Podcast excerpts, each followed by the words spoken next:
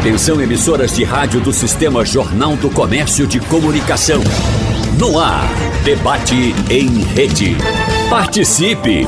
Rádio Jornal na internet. www.radiojornal.com.br Pernambuco é certificado para a produção em larga escala de hidrogênio verde na América do Sul. Porém, apenas 7% da geração de energia produzida aqui no estado tem origem com a radiação solar, uma das fontes limpas para a obtenção daquele recurso sustentável. Você já ouviu falar sobre hidrogênio verde? Esse que é considerado e chamado por alguns como novo combustível? No debate de hoje, nós vamos saber tudo sobre ele e explicar para você como também pode auxiliar no seu dia a dia, na sua rotina e quando quando deve chegar até você.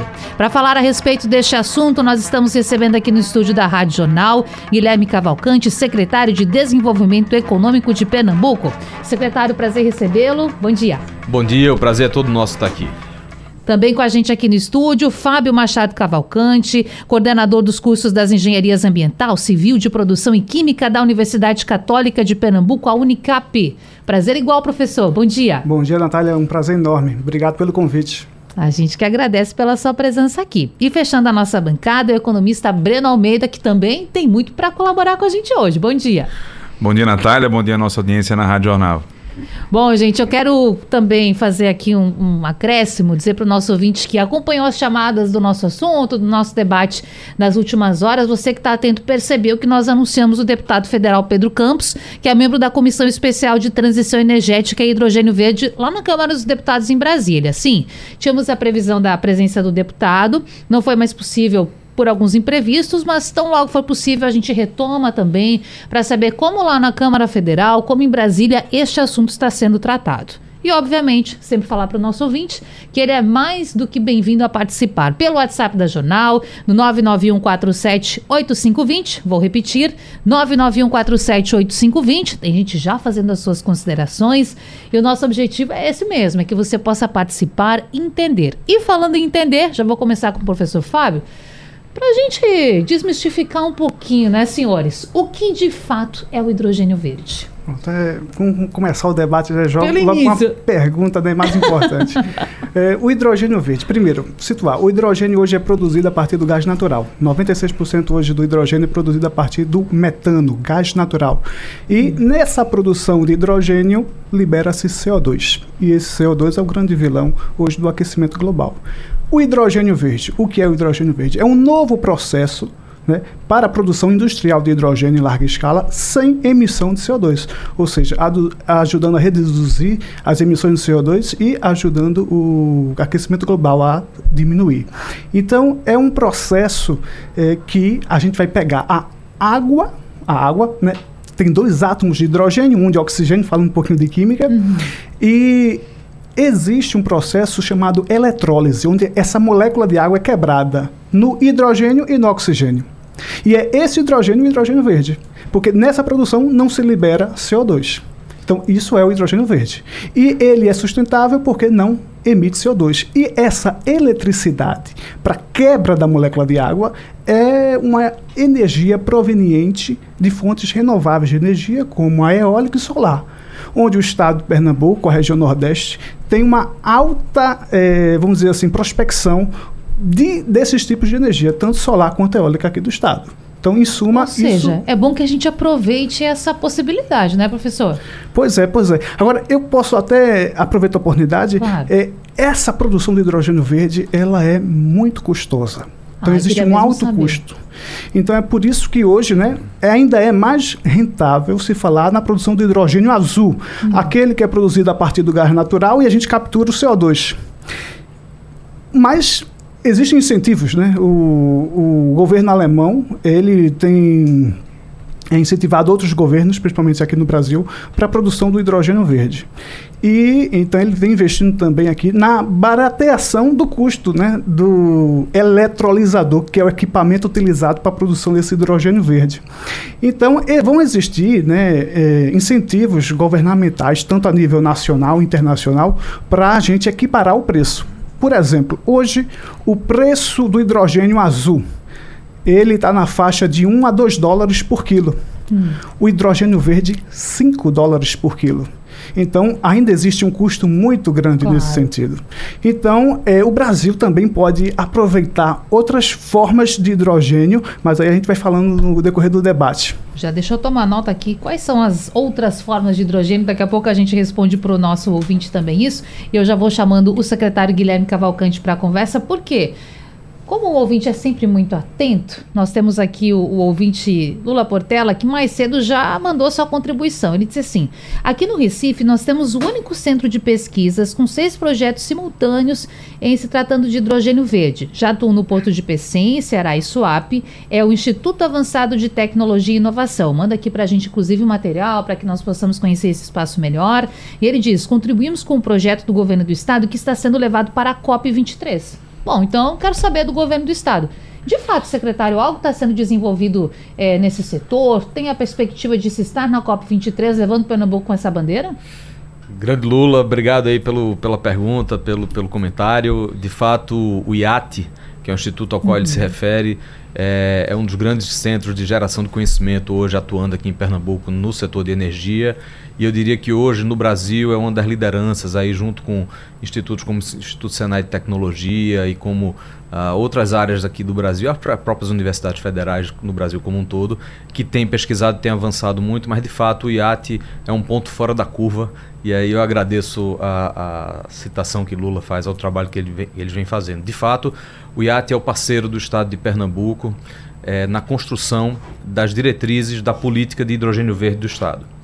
Uh, e aí, para a gente dar um pouquinho da contextualização do que é a construção de uma política como essa, é, a gente vem naturalmente cuidando primeiro dos fundamentos do que abastece a política. Então, é, toda a parte regulatória e toda a parte de expansão das nossas redes de produção de energia renovável. Isso vale para solar, vale para eólica, vale para o tipo de aproveitamento que a gente tem das fontes hídricas, mas vale também para o que pode ser feito na conversão é, de fontes é, que hoje utilizam-se de óleo para poder migrar para gás e de forma sequenciada, tirando proveito, o maior proveito possível da transição energética à medida que a gente vai limpando a nossa matriz energética.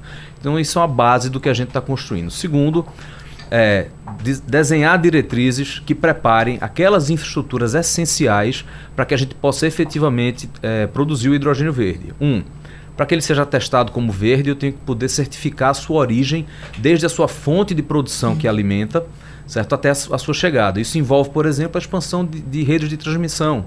Então isso está posto no nosso plano de, de, na política de hidrogênio verde. A gente precisa prever como é que vai se dar a relação da gente com a utilização da água. Nós ainda somos um estado que, que tem um, um desafio grande hídrico de abastecimento Sim. das nossas populações. Então a política ela prevê como é que a gente vai endereçar é, essas questões. É, o próprio, as próprias adaptações necessárias a serem feitas no porto de Suape, né, que é, sim, hoje talvez o, o, o grande porto brasileiro melhor preparado para lidar com, com combustíveis. Você sabe, nós, no Porto de Suape é o maior movimentador de combustíveis do país. E, e, hoje a gente tem uma infraestrutura diferenciada nesse sentido, e isso envolve não só as infraestruturas, mas as competências e capacidades instaladas necessárias para isso. Então, de fato, há uma articulação é, fundamental ser dito, uma articulação que nasce na Câmara de Energia, que foi criada entre o governo de Pernambuco, a Federação das Indústrias, o, o Instituto Senai, e com a participação de diversos atores, tanto da sociedade civil organizada, como do setor empresarial, da academia. É, então, todo mundo sentado em torno, em volta dessa mesa, construindo essas proposições de políticas que agora o IAT nos, nos ajuda a traduzir esse conjunto de debates que nós tivemos numa, numa proposição de política. Lembrando, a gente fala hoje sobre hidrogênio verde e é fundamental que a gente fale, mas nós estamos olhando num horizonte de médio e longo prazo. Hum. Ou seja, a viabilidade técnica e econômica do uso do hidrogênio verde, verde, verde mesmo, como a gente colocou aqui, ele está diferido um pouquinho para o futuro. O que é que a gente tem feito hoje aqui em Pernambuco? A nossa estratégia é simples. É fazer uso da transição energética e gerar consequências no curto prazo de investimentos nesses setores da energia, de energia limpa que nos preparem para quando for ocorrer de fato a, a, revolução do hidrogênio verde, a gente ter chegado lá não saltando do ponto A para o ponto Z, mas sim tendo cumprido todas as etapas da transição que nos deixa fortes no momento de aproveitar tudo que vai vir do, do hidrogênio verde. Tem uma estimativa de investimento? Quanto o Estado está despendo de recurso financeiro para isso? Ah, são números que variam muito, mas, uhum. por exemplo, é, é, estimado que a gente agora, nos próximos, nos próximos dois anos, destine pelo menos 20 milhões de reais para pesquisa e desenvolvimento. Você tem é, uma organização privada, no caso do Instituto Senai, que está destinando 60 milhões de reais para pesquisa e desenvolvimento. É, a gente está no investimento conjunto para formar o Tech Hub Hidrogênio Verde no Porto de Suape. Isso envolve mais um volume grande de, de investimento. À medida que a gente for avançando no tempo e estivermos mais próximos é, de de fato ter essas, essas demandas no curto prazo, aí nós estamos falando de investimento em linha de transmissão, estamos falando em tubulação específica de, de transporte uh, desse hidrogênio, então aí nós estamos, estamos indo para a casa dos bilhões. E é algo que a gente só vai ter uma resposta responsável e minimamente bem estruturada para isso, de, fa de fato, um pouco mais à frente. Perfeito. Bom, e quando a gente fala dessas cifras, né, Breno, temos que também saber como está a oferta, inclusive, de do serviço público, pensando governamentalmente falando. Existe uma linha de crédito hoje pensada pelo governo federal, por exemplo, para proporcionar isso? Como é que nós estamos caminhando em termos de política macro? Porque já vemos que aqui no Estado existe um caminho a ser trilhado. Quero saber de você, como é que está isso no Brasil hoje? Está sendo discutido a sério? Tá, a prova é tanta que o nosso convidado, o deputado Pedro Campos, está no Congresso Verdade. Nacional vendo isso. E a gente entra numa perspectiva que ela é essencial para consolidação e para a formatação do negócio. A gente falou, ouviu aqui há pouco o nosso secretário que falou as ações de governo com relação àquilo que pode ser feito na esfera governamental para viabilizar essa atividade econômica. Mas de forma objetiva, Natália, quem está ouvindo a gente, é, é, é importante ter a ideia de que não há ainda uma regulação estabelecida pelo Estado brasileiro para esse tipo de geração. Hum. Não, há, não existem ainda, dentro da, das agências que cuidam de energia, das agências que cuidam de combustíveis no Brasil, uma regulação específica com relação a isso, mais detalhadamente. Então, esses marcos regulatórios que o Brasil precisa, isso tudo passa pelo, pelo Congresso Nacional e, naturalmente, vai passar pelo Poder Executivo. É, eu eu acho que eu queria primeiramente parabenizar a Rádio Jornal pela escolha da pauta, porque eu acho que isso é essencial socializar esse tipo de assunto com a nossa população, porque isso mostra por onde é que o mundo está caminhando. A gente viu nos últimos dias aí eventos relacionados a, a, ao clima, ao tempo, que nos, nos colocam na posição de que precisamos vigiar, Verdade. como se diz. Né? É, tudo isso vem é importante a gente saber de onde é que veio essa coisa do hidrogênio verde, né? O Acordo de Paris, lá atrás, colocou todas as economias no mundo no sentido de descarbonizar. É necessário descarbonizar, reduzir a emissão de CO2, visando uma sustentabilidade do planeta.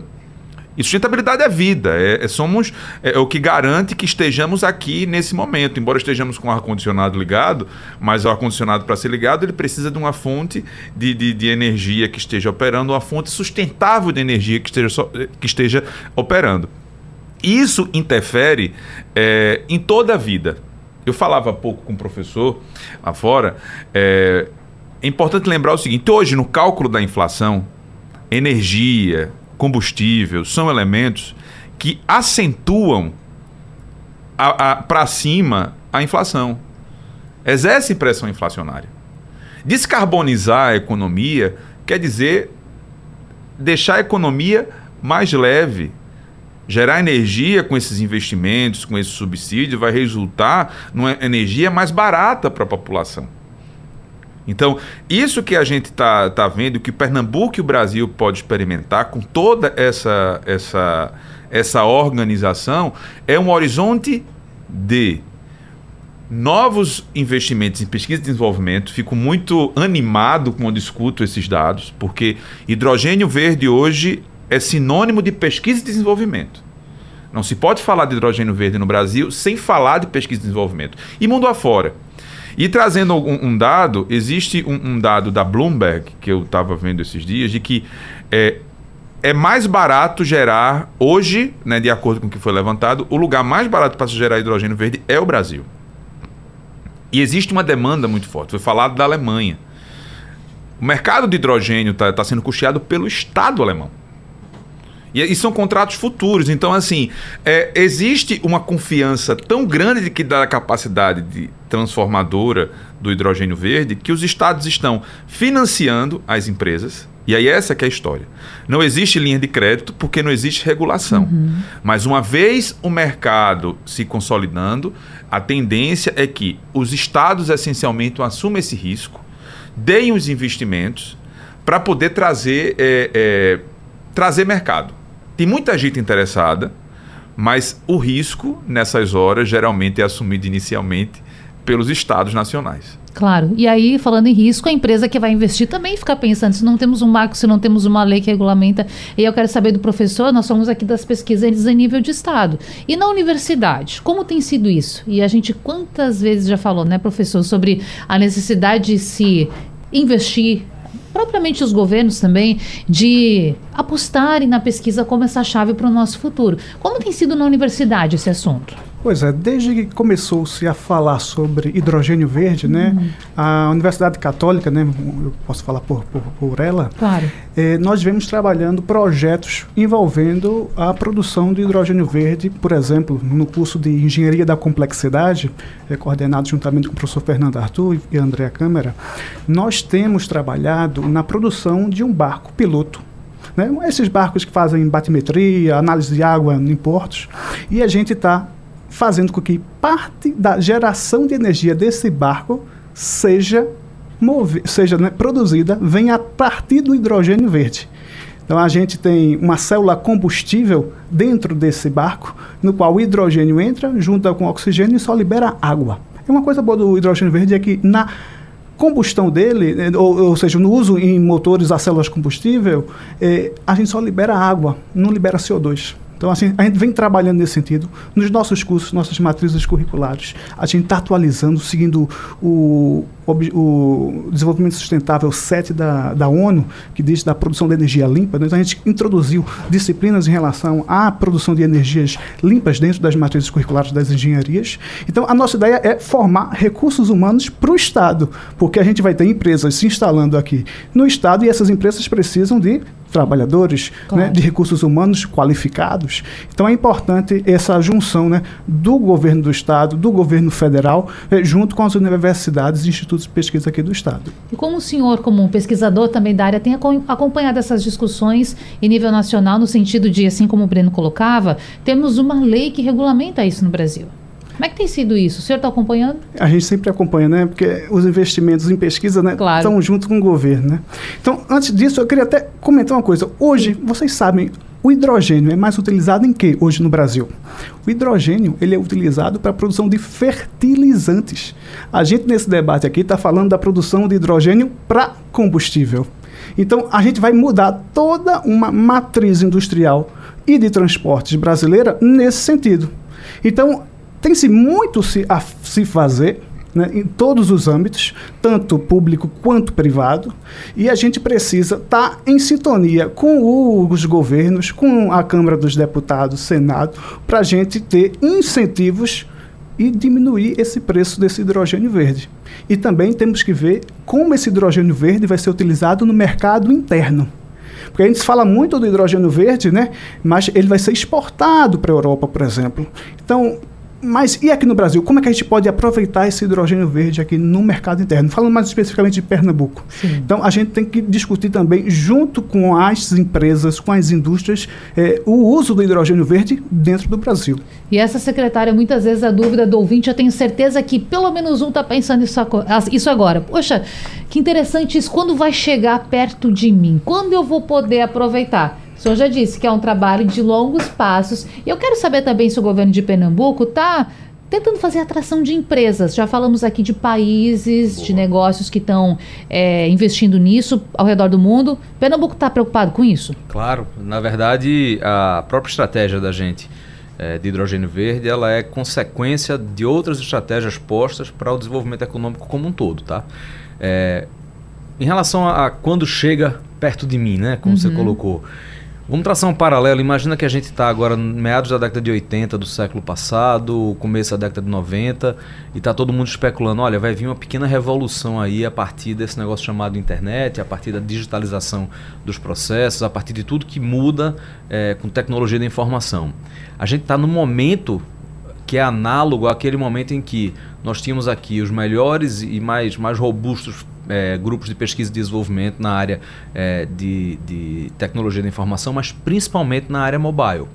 Foi esse núcleo de conhecimento, esse núcleo de pessoas aqui que já formavam capital humano, como o professor falou, para essa pequena revolução que vinha a acontecer, que deu origem lá atrás ao César, depois ao Porto Digital, depois que a, a, permitiu essa transição para o território da, da cidade do Recife. Então, é um momento muito análogo. Nós estamos falando de uma tecnologia que todo mundo parte mais ou menos, mais ou menos da mesma, do mesmo patamar, porque o nível de conhecimento sobre o tema, na, na sua parte química e de processos industriais, ele é nivelado globalmente. A parte das aplicações estão sendo desenvolvidas a partir de agora. Então, é, daí essa coisa da gente focar inicialmente na pesquisa e desenvolvimento e chega primeiro ao ouvinte é, para aqueles que estão dentro da universidade pesquisando. Em seguida, como vai começar a chegar quando a gente tiver investimentos consequentes. Eu sempre, eu sempre uso essa palavra porque é o seguinte: nós não estamos gastando tanta energia naquela fábrica que vai chegar aqui em 2037 é, e vai fazer uma pequena revolução. Não, a gente está tá olhando,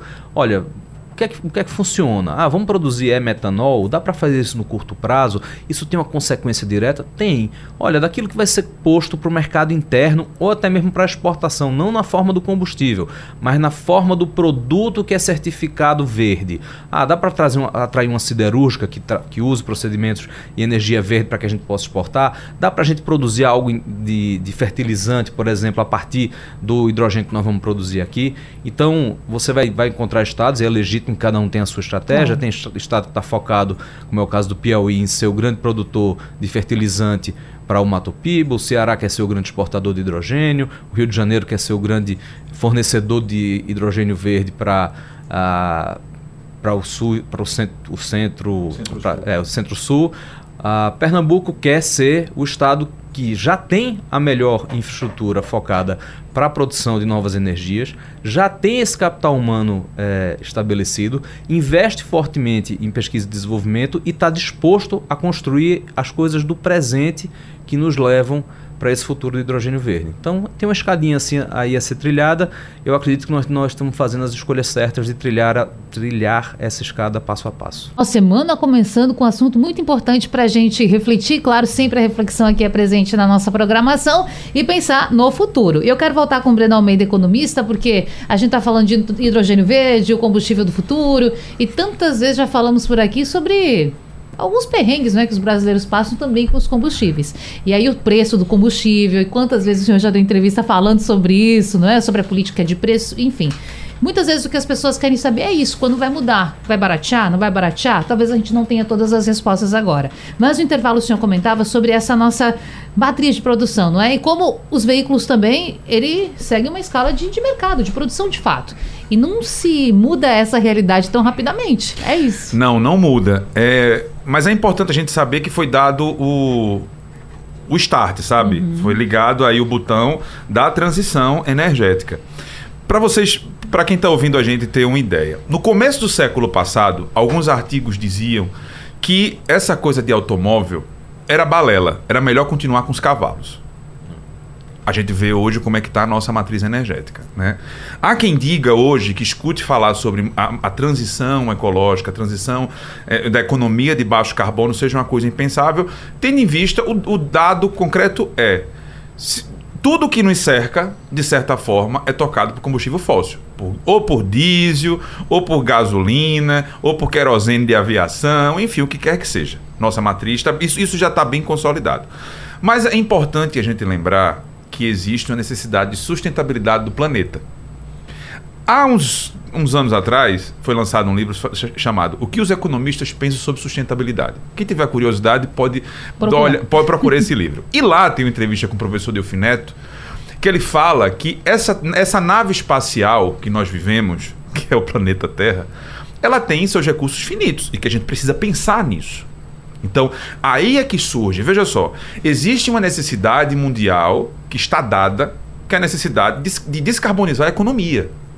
E existem perspectivas consolidadas e que são provadas cientificamente de que a gente pode reverter isso no, no, no longo prazo, que é a emergência aí do hidrogênio verde. Então, é importante lembrar que um, existe hoje um problema no mundo, existe uma perspectiva de solução desse problema. O que é que isso vai ser feito ao longo dos anos? E aí é esse o grande desafio, que eu acho que tem que ser um desafio consertado, como se diz. O Estado tem que fazer sua parte, o mundo empresarial tem que fazer sua parte e a população precisa fazer sua parte. Mas é importante trazer o elemento de que a geração de, de energia hoje ela é muito cara e ela onera a base da população. E a, a geração de energia hoje ela serve essencialmente para gerar mais riqueza. O colateral disso é muito virtuoso. O colateral disso é que nossa vida melhorou. Nós podemos conservar nossos alimentos na geladeira, nós podemos nos aliviar com ventilador, com ar-condicionado. Nós podemos utilizar uma série de coisas que a energia elétrica proporciona, que, que é, a combustão dos motores proporciona, mas que, de certa forma, tudo isso serve para as grandes indústrias, para a geração de mais riqueza, numa perspectiva de concentração de riqueza que o mundo, que o mundo exerce hoje. É importante lembrar que nós somos um país pobre, estamos na periferia do mundo. Então, a geração de riqueza serve para o andar de cima, quem sofre é o andar de baixo, e na hora da descarbonização da economia, quem é que vai salvar o mundo? A periferia. Eu trouxe aqui o dado. A, Inglaterra, a, a Europa, para produzir um quilo de hidrogênio, gastaria em média 14 dólares. E o Brasil, um dólar e meio. Então, esse é, é, elemento ele é essencial para a gente poder ver o que é que está em jogo nesse momento. Então, para quem está ouvindo a gente, isso está muito mais perto do que a gente imagina. E a gente vai ter a perspectiva de, com fontes mais renováveis, eu repito o que eu falei no bloco anterior, de a pressão inflacionária da geração de energia ser muito menor. Ou seja, nós precisamos ter uma economia de baixo carbono por uma questão muito simples. A gente não precisa pagar tanto pela energia. E nós pagamos a tarifa, e nós, e nós temos aí, a, isso se reflete na tarifa vermelha da conta de energia. Que é quando o custo da geração de energia é maior. E custo de, é conta de energia mais cara. Conta de energia mais cara é menos dinheiro para fazer a feira. A conta é fácil, né? é isso, no final das contas. Secretário. É, é, muito feliz a colocação do Breno, porque de fato é, deixa claro, primeiro, uma mudança de eixo de força do ponto de vista geopolítico, ou seja, os países em desenvolvimento passam a ter um peso maior nesse debate, porque de fato serão os portadores da, da, da solução. É, e a relação que ele explicou, muito bem explicado no último bloco, e já falou aqui em outros, em outros, outros momentos, é, da pressão inflacionária que que advém do, do preço dos combustíveis é algo que um novo combustível como hidrogênio ataca diretamente. Vou pegar só um exemplo aqui, a gente falou mais cedo do IAT. O IAT tem uma pesquisa que adiciona uma mistura de 2% de hidrogênio verde à queima de outros combustíveis. Esse, esse, ao adicionar esses 2%, ele aumenta a eficiência de queima em 30%. Então, se você aumentou, ou seja, eu, quanto mais eu é, menos eu queimo pelo mesmo tanto de energia. Você passa a demandar menos dos outros combustíveis. Então, você imagina, o, Brasil como um todo ainda é muito dependente do, do óleo, óleo combustível, do óleo diesel em, em, geral. Imagina você ir devagarzinho chegar numa redução de 30% é, da, da, da, queima desse, desse óleo diesel em função da, da, da mistura do, do hidrogênio verde. Então, é disso que a gente está falando quando a gente fala, e aí falei no, no, no bloco passado, é, da gente tomar decisões consequentes. É fundamental a gente poder investir nesse tipo de tecnologia que é viável hoje, que você tem caldeiras é, queimando, é, que podem fazer uso desse, dessa mistura hoje, melhorar a sua eficiência de queima, reduzir o consumo da, daquele, daquele combustível fóssil é, do que de fato a gente dá grandes saltos uh, uh, para o futuro, da, como se fossem mágicos. Então é isso que a gente está tá olhando com muito carinho e, é, e aí acho que a gente monta esse quebra-cabeça que aproxima para a realidade do nosso cidadão. É algo que pode acontecer hoje e a gente já podia tá, já pode começar a colher esses frutos. Isso faz parte da estratégia de Pernambuco. E aí, professor? Só para complementar a informação do secretário, é, também outras oportunidades de uso desse hidrogênio verde aqui dentro do mercado interno pernambucano, é, por exemplo, na injeção de 2% na rede de gás natural. Perfeito. Por que não? A gente tem indústrias aqui que utilizam o hidrogênio por exemplo, a indústria de margarina aqui no, no Complexo Industrial Portuário do Swap, ela utiliza o hidrogênio para produzir margarina. Então, por que não utilizar esse hidrogênio? Para essa indústria. Então a gente tem que ver né, todos os cenários aqui para ir implementando aos pouquinhos essa introdução do hidrogênio verde né, na nossa matriz industrial. E eu também vejo como possibilidade, né, como você citou a pesquisa no IAT, a gente também tem em parceria da Católica com a Universidade de Pernambuco, é, professor Sérgio Pérez e Eduardo Loureiro, eles também estão estudando a introdução de hidrogênio verde em motores a óleo diesel e ver que a eficiência aumenta. Então, é importante que a gente tenha incentivos de pesquisa de, de, das empresas em introduzir aos pouquinhos esse hidrogênio verde né, nas aplicações aqui do Estado. Claro. E para o senhor, professor, uma pergunta aqui uma consideração, uma questão também para a gente levantar. Do Milton Grego, que mora em Candeias. Ele diz assim: opinião dele, o desafio é armazenar o hidrogênio, porque é um combustível fácil de fazer. Qualquer aluno da antiga quinta série do primeiro grau sabe fazer na aula de química. É fácil fazer? Olha, é fácil. Agora, trabalhar com hidrogênio é importante a gente ressaltar aqui: é perigoso. Por quê? Porque o hidrogênio tem uma alta faixa de flamabilidade. Então, explosões podem acontecer, acidentes, grandes acidentes industriais podem acontecer por vazamento de hidrogênio.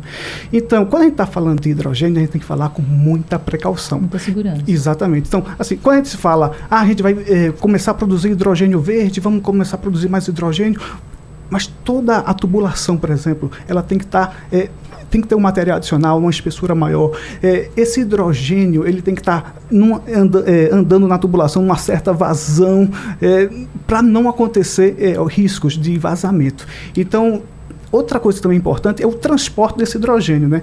A gente sabe que o hidrogênio é, um, é uma moléculazinha muito leve. Ou seja, é, para a gente transportar uma grande quantidade de massa, a gente precisa liquefazer esse hidrogênio. Mas liquefazer significa colocar o hidrogênio a menos 235 graus Celsius. Eu vou repetir, menos 235, 235 graus Celsius. E isso tem um custo Imagina. de refrigeração muito grande que não compensa. Então, como o secretário falou, a gente pode, pode transformar esse hidrogênio em amônia, que é a chamada amônia verde. A gente pega esse hidrogênio, reage com nitrogênio do ar e forma amônia. E essa amônia verde, ela a gente pode transportar, e já existe, né? O, a gente já tem mercado de transporte de amônia, a gente consegue pressurizar amônia, transportar ela na fase líquida, que é melhor de transportar fase líquida do que fase vapor. Você transporta mais massa do combustível por unidade de tempo. Então é importante a gente tentar eh, eh, colocar isso na, na, na, mente das pessoas que no, o hidrogênio ele é fácil de produzir, mas ele é perigoso e para o transporte dele existe um custo muito grande. Perfeito. E ele continua aqui até falando que o que encarece, na opinião dele, a produção é a geração de energia elétrica pela energia solar ou eólica e o armazenamento. Basta captar a água do mar, que é naturalmente salgada, cumpre dos requisitos para a produção do hidrogênio. E eu vou continuar aqui na segunda colocação do nosso ouvinte Milton Grego de Candeias, que diz: outra tecnologia que vai conviver muito bem com o hidrogênio verde é a eletrificação dos automóveis. É possível, professor? Olha, é possível e está sendo, a gente está vendo na, na, na, mídia, no jornal, na TV, né? O carro movido a bateria, né? Mas quando a gente fala em hidrogênio, a gente também está se falando em carros movidos a hidrogênio. Os carros movidos a hidrogênio, no futuro que a gente pensa, são carros que eles vão ter o motor a gasolina, o motor a óleo diesel substituído porque pelo que a gente chama de células a combustível. Hum. Essas células combustível utilizam o hidrogênio e o oxigênio do ar, eles reagem, geram eletricidade para o carro andar e liberam vapor d'água no escapamento. Não libera CO2, por isso que é verde.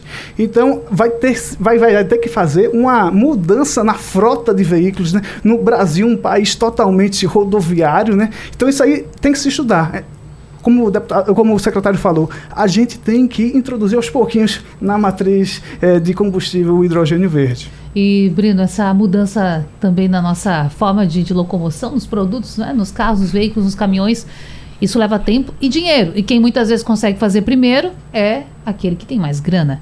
Então, por isso, muitas vezes pode demorar para chegar na população em geral. Não necessariamente. Não? E aí é que tá. Se nós fizermos o esforço, eu posso cravar essa palavra aqui, é meio dura, mas se a gente fizer o esforço civilizatório de melhorar o transporte público e deixar o transporte público com uma, ba uma base renovável, né, uma base verde, transporte público verde. Se houver essa ousadia civilizatória, eu acho que a gente no Brasil consegue fazer um, dá uma contribuição muito grande. Eu digo pela região metropolitana do Recife, por exemplo, que é muito adensada, né? É muito adensada. Você tem cidades que são muito adensadas e que o transporte público é essencial para a locomoção de pessoas, consequentemente, tem um impacto econômico muito grande. Claro. Então, se a gente começa por aí, por gravidade, a gente faz um impacto muito grande na economia e outros setores vão fazendo. É, é importante lembrar que existem algumas plantas industriais hoje que estão procurando descarbonizar os, os seus, os seus, é, é, a logística de transporte delas. E isso em si já é um impacto significativo. Conversava com o professor antes do debate, ele cravou uma informação interessante. Cerca de 70% das emissões de CO2 estão ligadas a, a, a, a transporte, geração né? a geração de energia e, e transporte. Então, se a gente, no transporte público brasileiro, a gente ousa fazer isso, a gente mexe num ponto estratégico. Lembrando que transporte público é concessão pública é operada por particulares mediante licitação. Portanto, é o primeiro passo que a gente poderia dar para ter todo esse país aí tendo transporte público verde, pelo menos nas grandes capitais. Sabe, você tem você, você anda de um estado para outro no Nordeste em, em duas capitais de forma muito rápida. Em quatro horas você sai de Maceió até Natal. Imagina o transporte, um transporte de deslocamento entre essas quatro capitais, sendo verde, uma vez que o Nordeste é a grande. Será. Se o Brasil é o será é, é colocado o, o, grande expoente, o Nordeste é o expoente do expoente.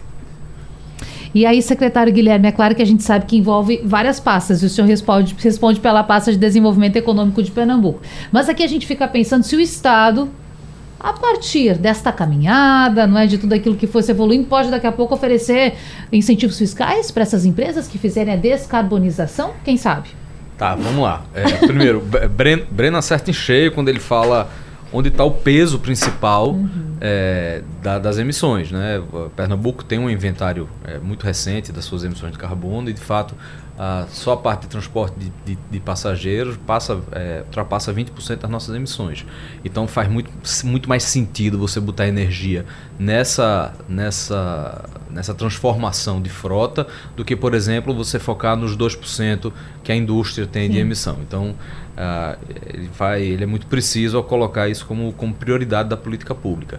É, também quando ele explica que trata-se de uma concessão pública, significa dizer o, o, o poder concedente tem, tem poder e caminhos e meios de, em momentos de renovação dessas concessões, impor um regramento novo específico que possa, é, que possa forçar essa migração que é que eu acredito, tá? E aí, como você bem disse, eu não falo por todas as pastas, é, falo pelo desenvolvimento econômico, mas falo principalmente pelo grau de alinhamento que nós temos entre a pasta de desenvolvimento econômico e a de meio ambiente e sustentabilidade.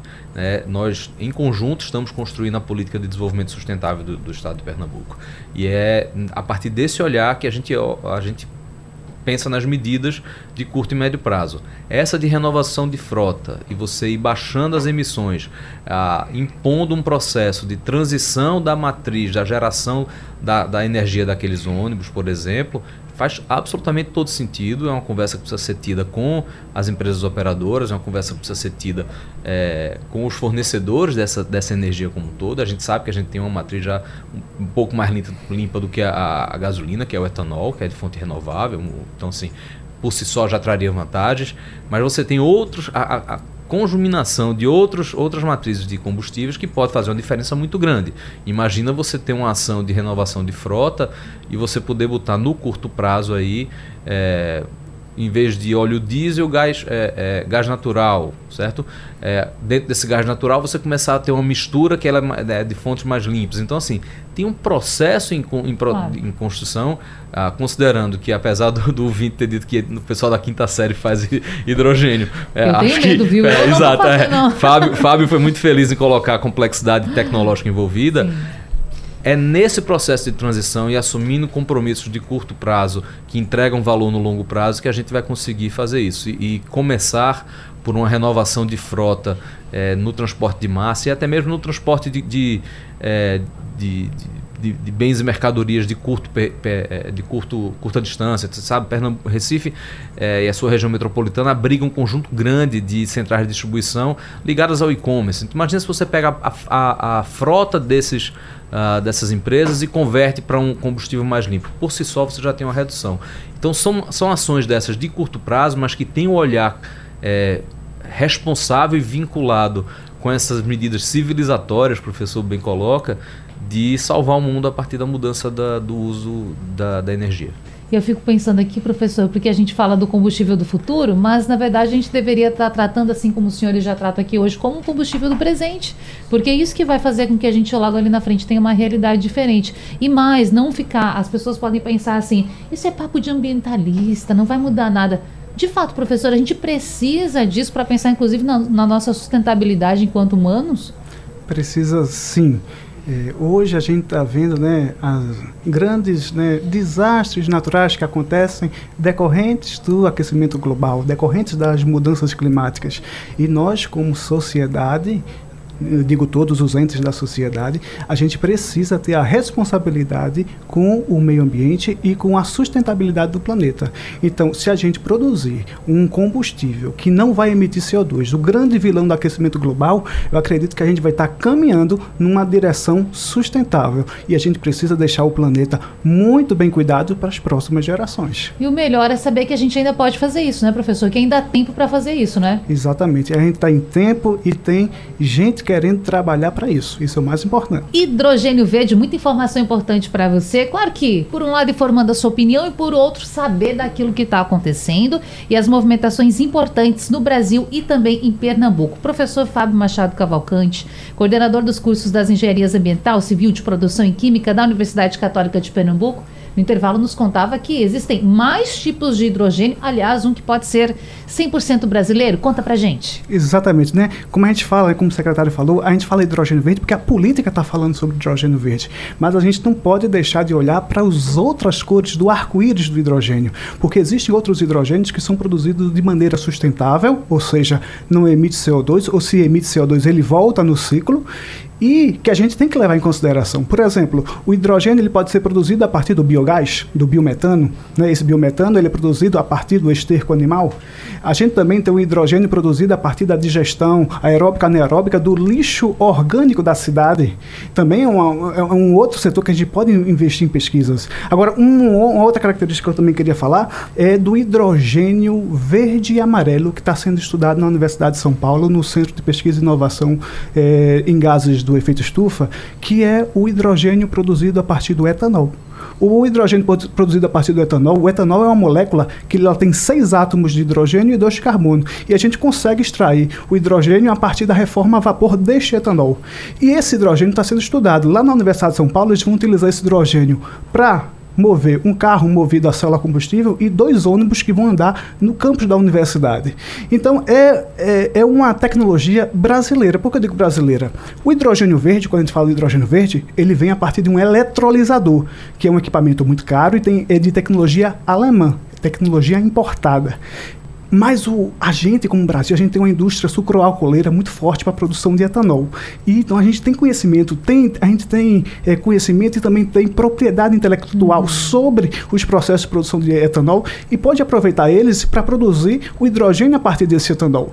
E a gente chama esse hidrogênio, né, de, produzido a partir do etanol, da reforma a vapor do etanol, de hidrogênio verde e amarelo, para fazer essa alusão que ele é um, um produto, um combustível que vai ser produzido a partir da tecnologia 100% nacional. E a gente torce por essa pesquisa já. Professor, já que a palavra está com o senhor, quero agradecer por esse debate e até o próximo.